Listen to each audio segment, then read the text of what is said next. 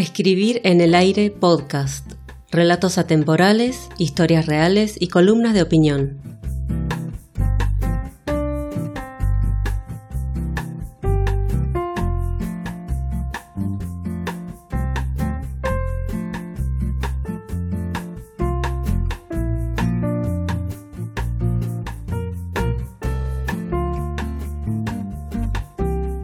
Me dejé ver un 28 de mayo de 1982.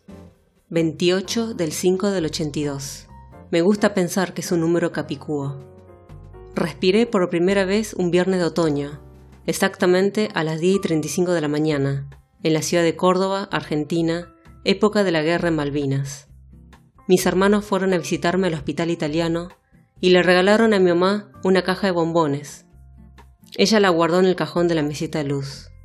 Al día siguiente, los chocolates fueron devorados por hormigas hambrientas.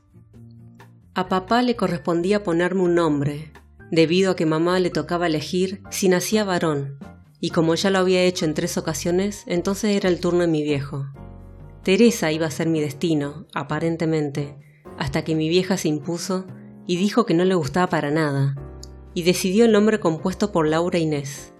No me quejo, Podría haber sido María Laura y hubiera sido peor, ya que en esa época abundaban los nombres formados por María más un segundo nombre, siempre este último más usado que el primero.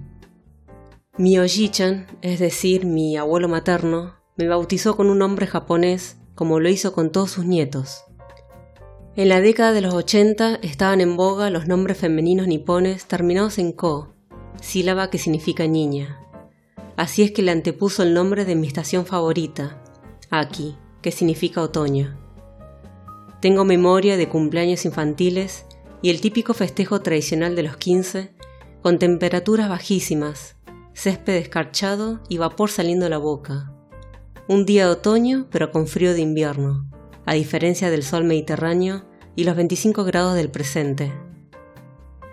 Crecí rodeada de mixturas. Mi papá Rigoni Jaurrieta, nieto de italianos y vascos, del cual obtuve mi doble ciudadanía, y mi mamá, Kobayashi Nakamura, hija y nieta de japoneses. En tiempos escolares, padecí la burla por tener un apellido impronunciable o gracioso, aunque la verdad nunca lo encontré el chiste. A esta altura, ya estoy curada de espanto de la manera en que las personas lo pronuncian. He escuchado más de cinco o seis versiones de mi apellido materno, de las veces en que una maestra o un profesor pasó lista, o cuando me llamaron en la sala de espera de un consultorio. Si alguno de ellos hubiese visto la película Los sospechosos de siempre o Isla de Perros, sabrían decirlo correctamente. Pero ahora que lo recuerdo, sí, hubo una ocasión en que un policía supo deletrearlo. Un domingo electoral tuve que justificar el no voto por estar alejada a más de 500 kilómetros de mi jurisdicción.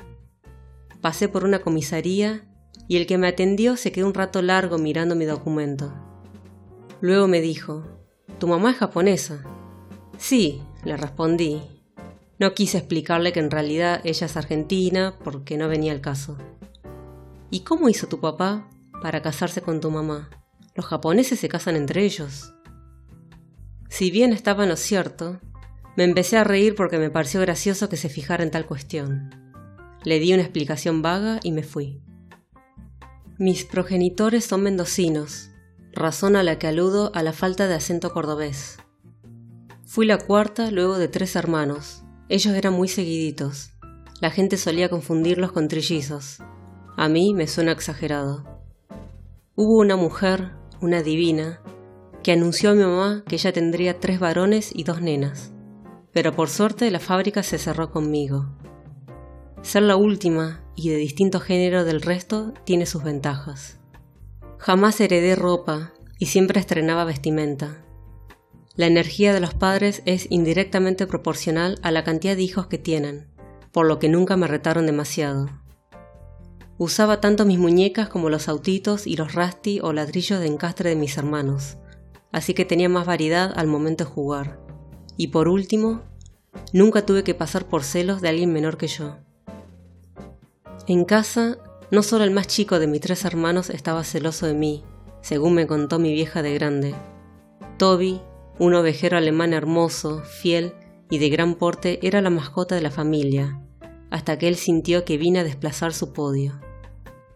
La anécdota de siempre, de la cual soy protagonista pero no tengo recuerdo alguno, es que cuando alguien tocaba el timbre de casa, Toby salía corriendo desde el patio, pasando por la cocina hasta la puerta del living y me derribaba al piso. Parecía no importarle en absoluto si yo me cruzaba en su camino y me caía. En esta situación pavloviana, el timbre de casa despertaba en mí alguna célula de supervivencia o instinto.